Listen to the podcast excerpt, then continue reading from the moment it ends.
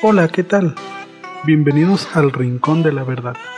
En este podcast contrastaremos las verdades bíblicas con las enseñanzas que la sociedad Watchtower predica con sus adeptos, los testigos de Jehová, quienes a su vez las difunden por todo el mundo. Soy un testigo de Jehová que ha escapado de las enseñanzas manipuladas de esta organización. Así que, seas testigo de Jehová o no, te invito a que me acompañes escuchando el podcast.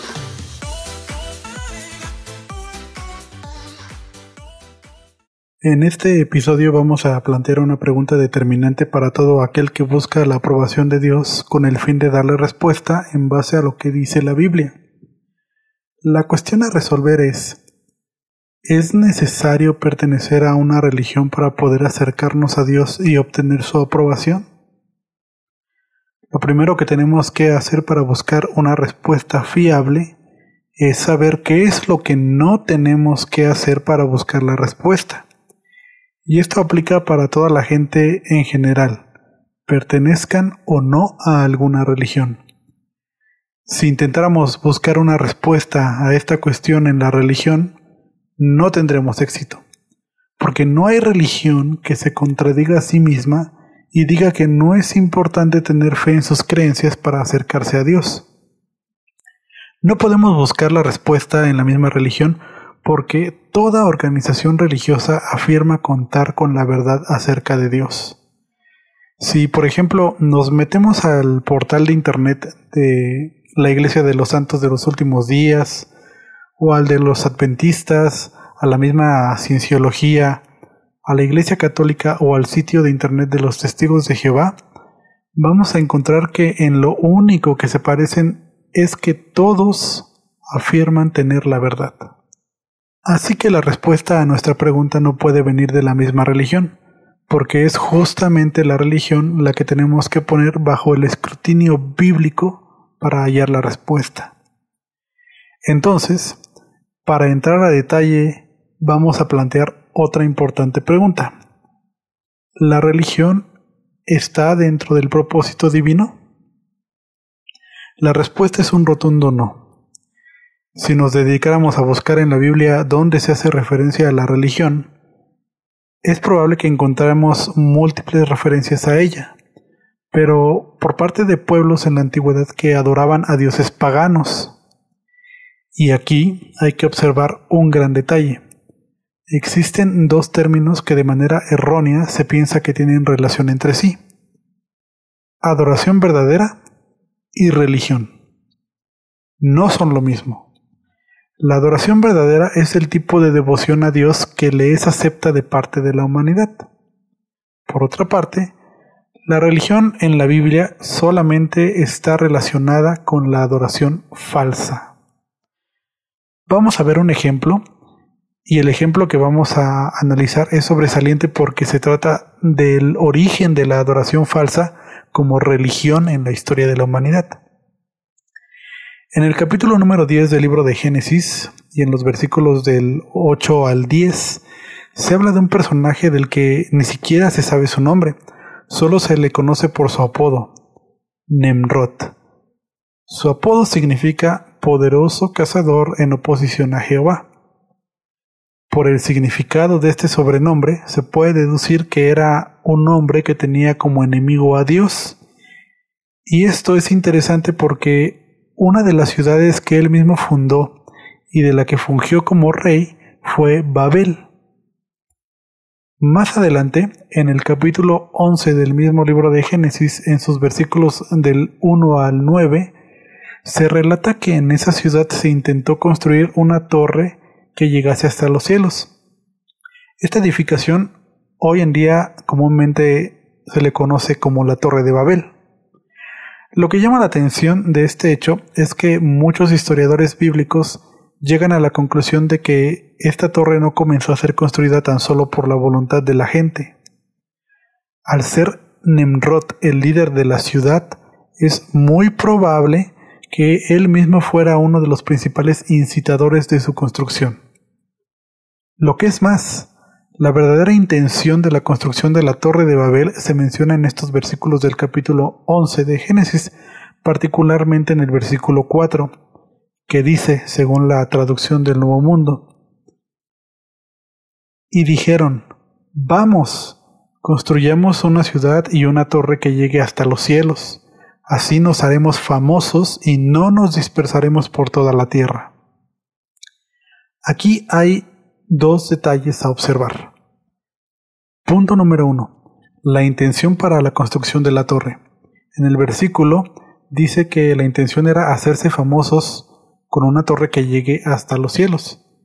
En otras palabras, estos hombres, liderados por Nemrod, buscaban desafiar la soberanía de Dios al querer ponerse a su altura y ser tan famosos como Él. Segundo detalle. En la parte final del versículo dice que la intención también era no dispersarse por toda la tierra. Si por ejemplo retrocedemos un poco en la historia de la humanidad hasta el primer capítulo de Génesis, en el versículo 28, Dios estableció cuál era su voluntad con respecto al hombre y la tierra.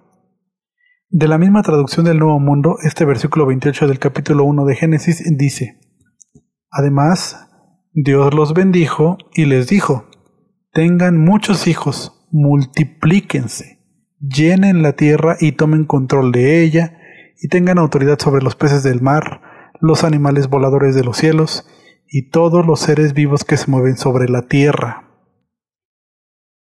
Dios claramente le dio la orden al hombre que llenara la tierra, pero, por el contrario, Nemrod y sus seguidores desafiaron directamente esta indicación divina.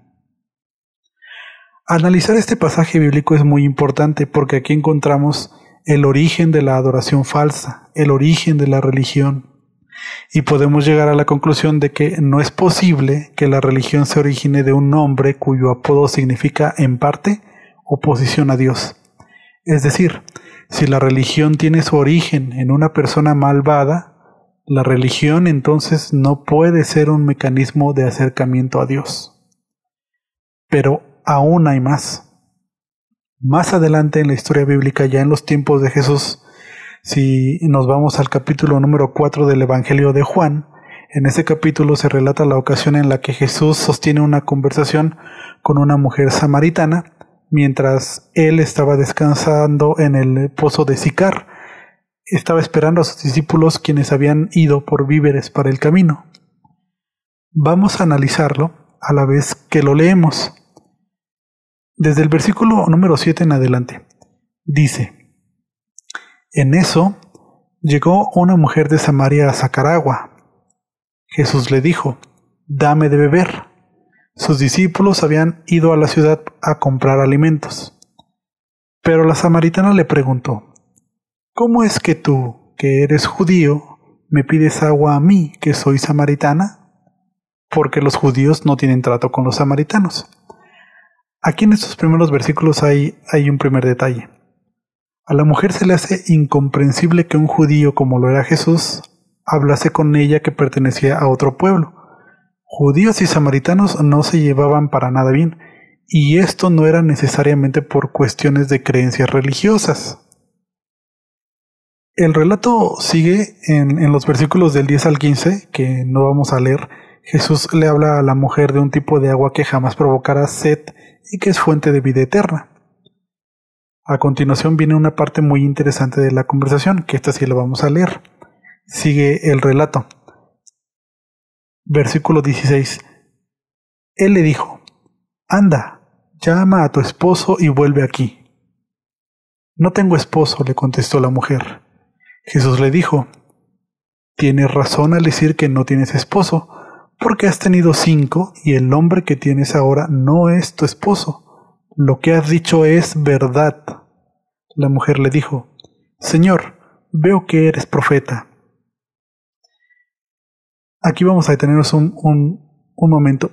Jesús, sabiendo de antemano la situación de vida de la mujer, le pregunta por su esposo y cuando ella niega tenerlo, Jesús le revela que sabe que ha vivido en adulterio durante mucho tiempo y con diferentes esposos.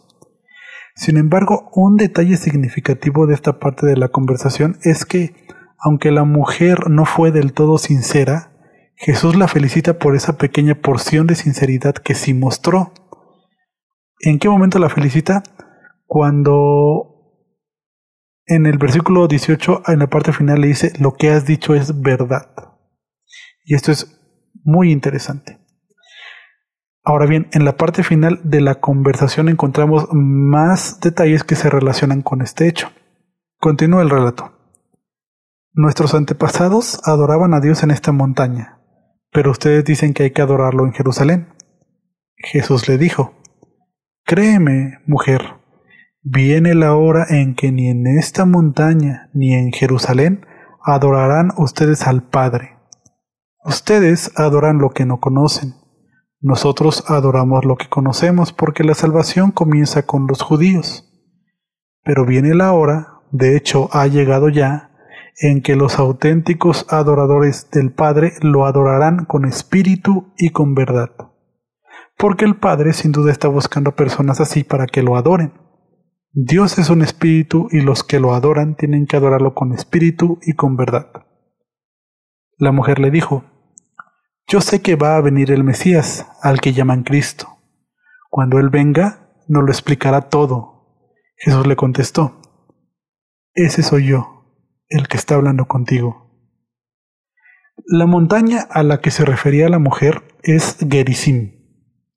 Y este detalle es importante porque en efecto fue ahí en Gerizim en donde tanto en tiempos de Abraham, de Jacob y Moisés se adoró a Dios y también ahí se recibieron instrucciones importantes de su parte para con su pueblo escogido.